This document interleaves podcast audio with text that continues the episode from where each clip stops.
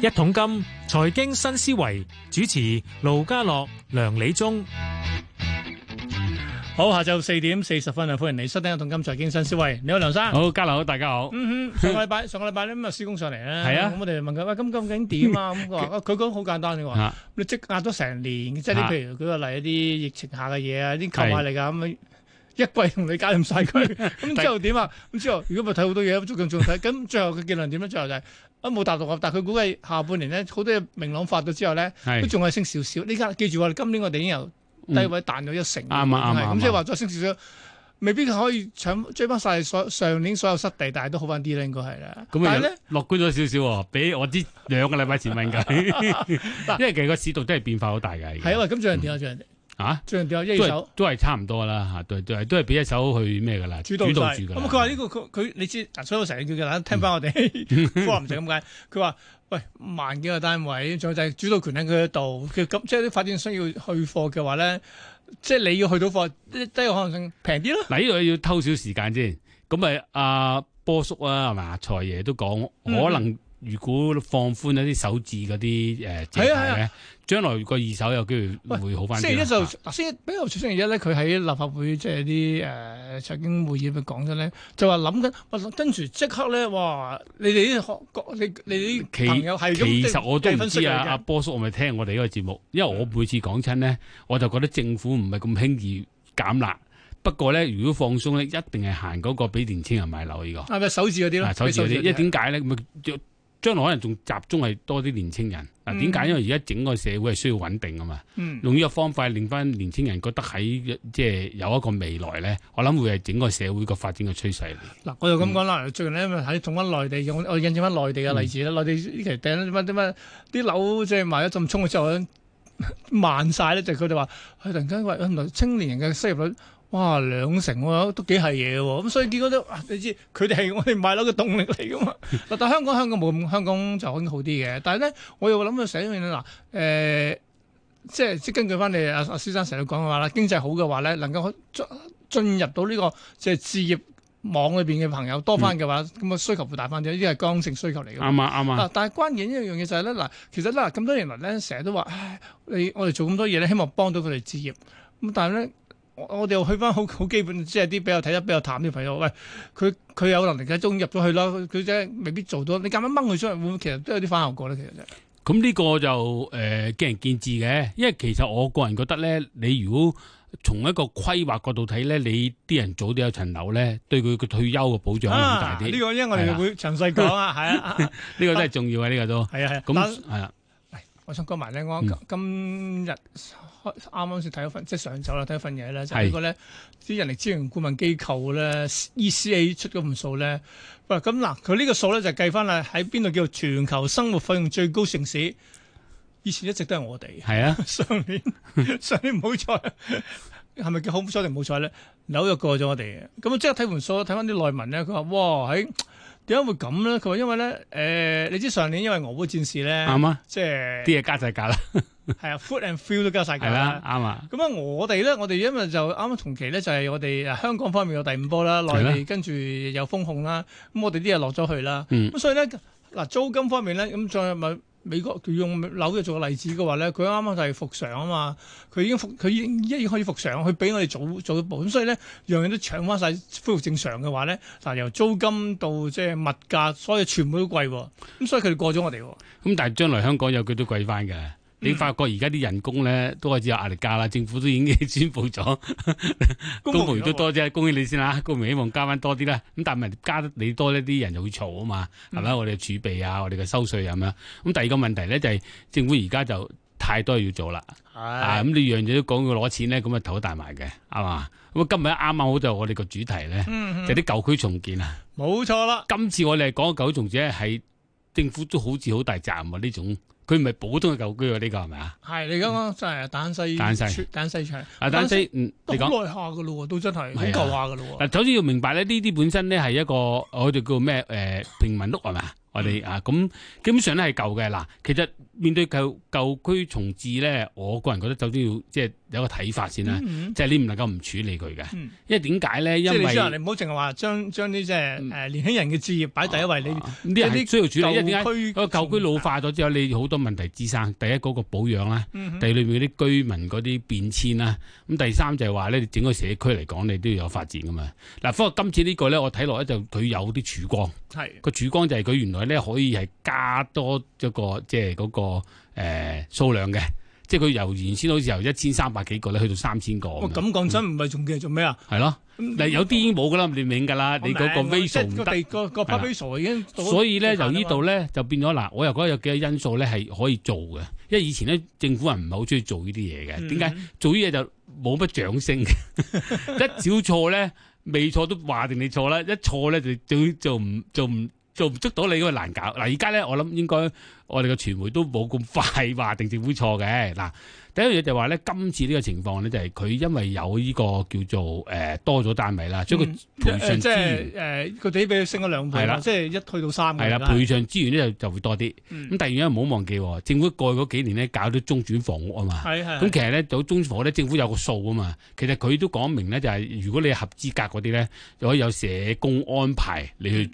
做中轉房屋。嗯咁呢、個我估喺我個睇對一啲需要社工幫忙啲人咧，呢、個係一個哦但係呢好處個有咗嗱，但你當然公佈咗你消息之後咧，喺裏面住嗰啲，嗯我哋叫做叫哥哥姐姐啦，係即係長者啦，係咪嗯？即時話，喂，我知道你係會俾一個叫咩，一個租金津貼佢哋啊嘛，係冇譬錯嗯如好似唔知誒，好似幾五一年日啊嘛九千蚊咁啊，係咪唔知咁上誒下？唔係五年㗎，五五年㗎，㗎，係啦，五即係年㗎，計冇條錯。數，佢預期嗯即係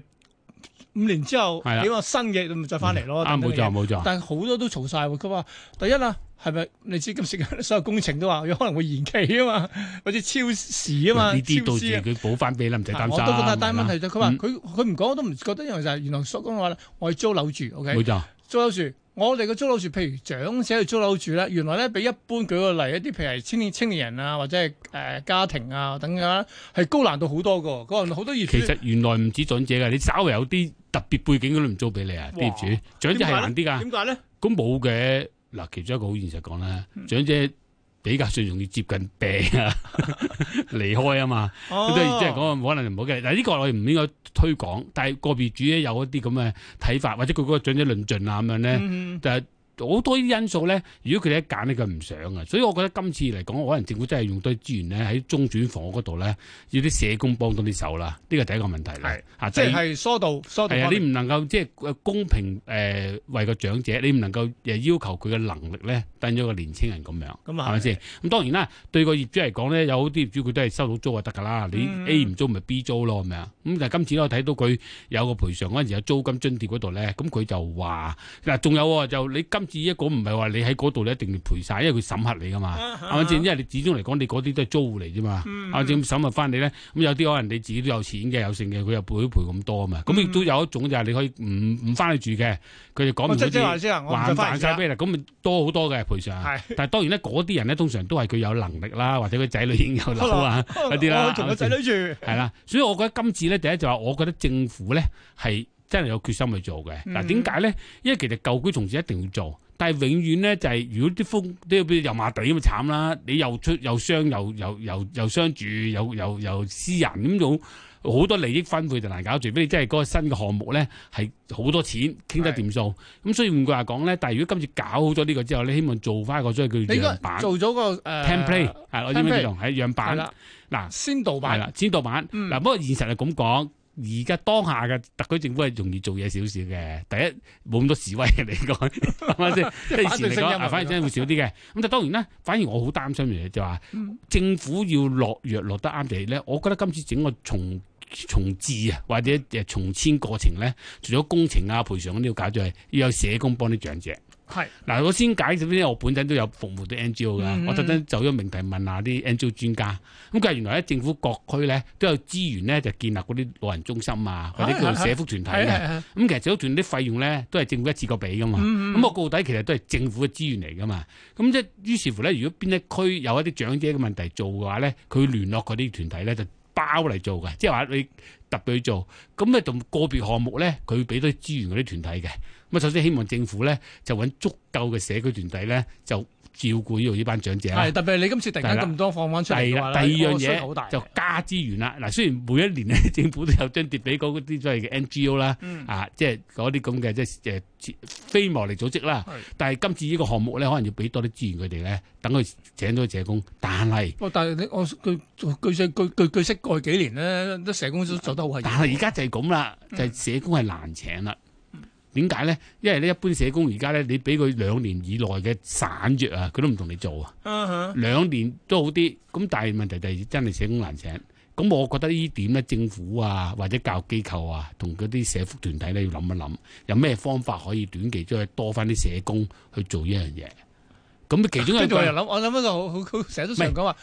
有我哋講得有 upgrade 嘅，有方法嘅。嗱，因為而家有一啲社工要考牌噶嘛，係啊咁佢跟足啦。咁但係其實亦都有一部分咧，叫做助理員啊、活活動員。即係我啲其實嗰啲人哦因為我升級識好多人咧，升嗰級啲人版好熱心㗎。係而家你知唔知而家做社工啊，唔係咁簡單做，佢又要識搞活動啊以，前以前做又社工要唱歌啊咁噶，好多好多啲活動咗，連佢做做下咧，佢哋好投入去嗯做咧。雖然佢呢個學歷唔高，但我覺得政府可以諗下咧，俾啲短期課程佢哋咧，讀完晒之後可以做一啲簡單啲嗰啲咁。但係使唔使下班排先？誒嗱，睇下你個情況點啊！你或者可以搞，即係好似護士咁啫，哦有啲叫我明註冊護士，有啲我叫明咩登記護士啊嘛，你叫登記社工都得㗎，係咪先？係係咁咁，即係你嗰班可能落學，即係學歷冇咁高，大快就因為未來但係呢佢有心，唔係會嗰班人特別有心啲係嘅，啊因為係佢啊以前佢都冇咁嘅環境，佢都肯去做。特別有啲人咧，你發覺社工教得嚟，佢服侍咗老人家嗰班咧，你佢服侍第啲人唔中意嘅，佢服侍病人嘅社工係中意服侍病人嘅，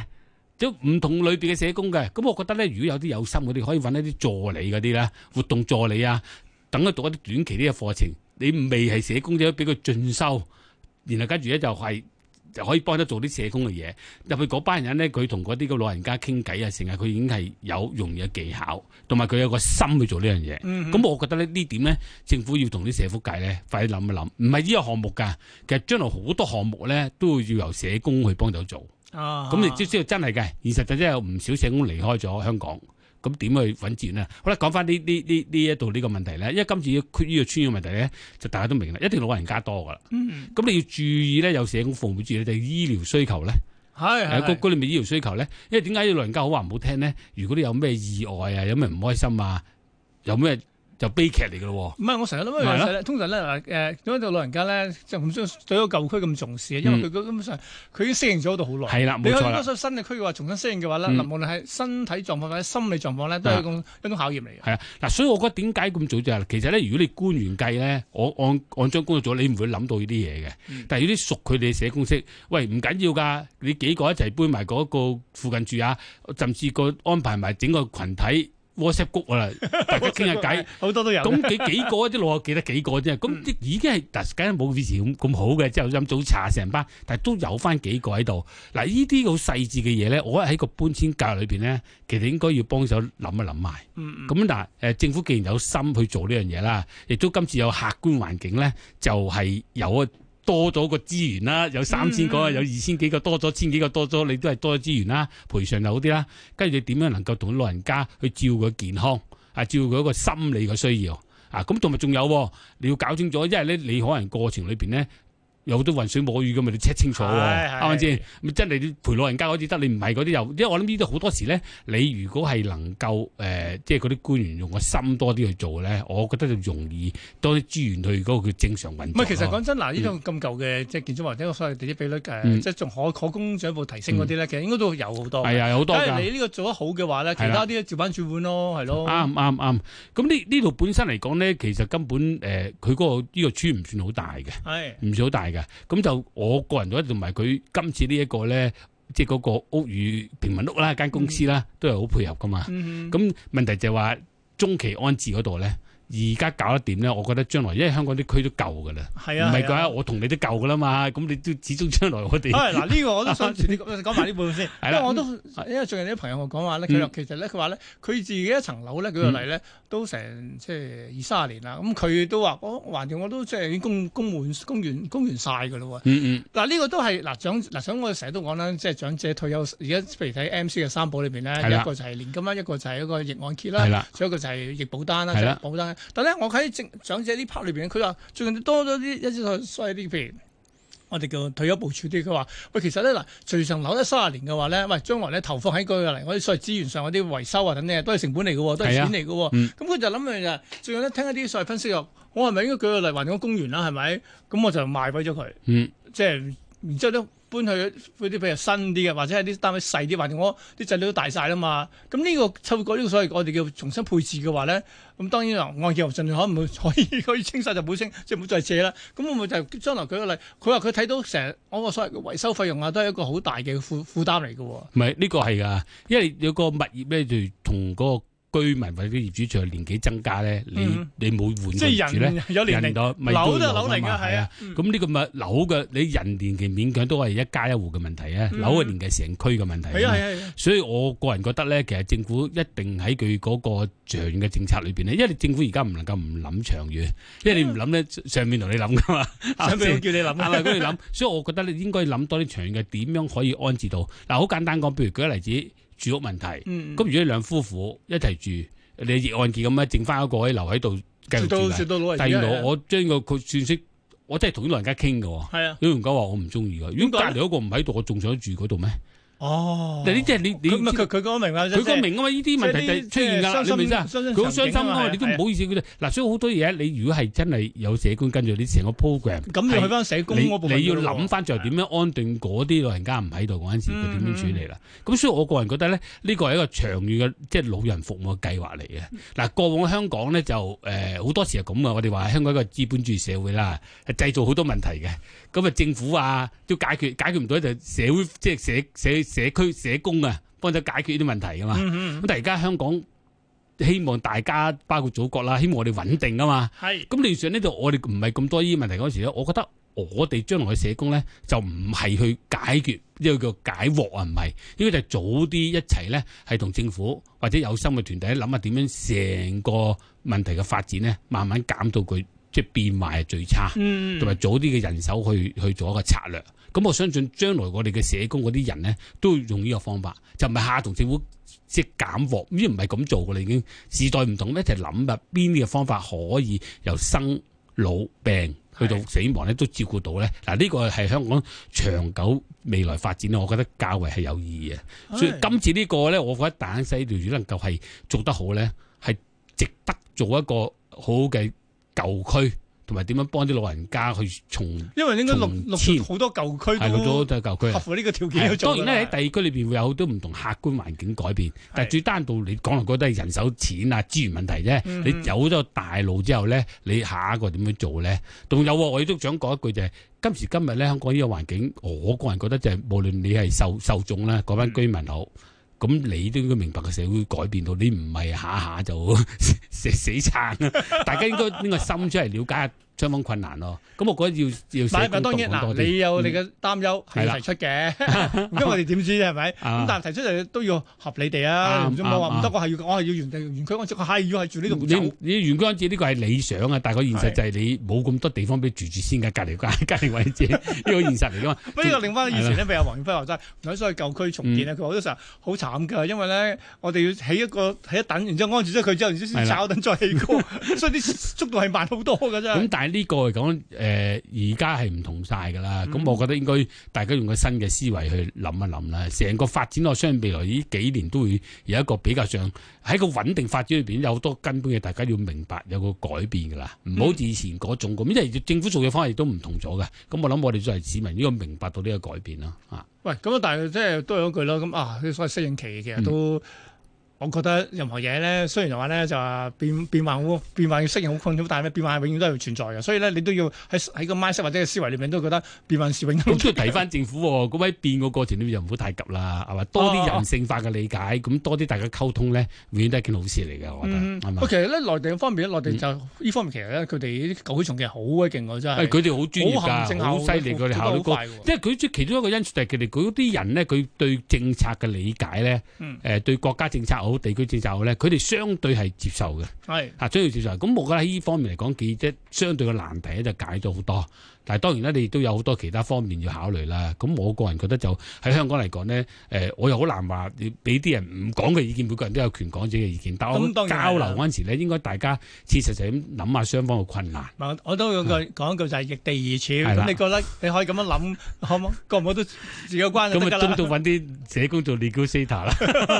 係嘛？似乎都 要啦，明白。啊咁啊好我哋同阿梁總講咗好多嘢，呢個題目都有趣嘅，係好有就趣嘅係值得探討舊區重建方面嘅嘢。好啦，第日下個禮拜夾到時間再揾阿梁生上嚟同大家傾偈，好下星期見，拜。嗯，拜拜。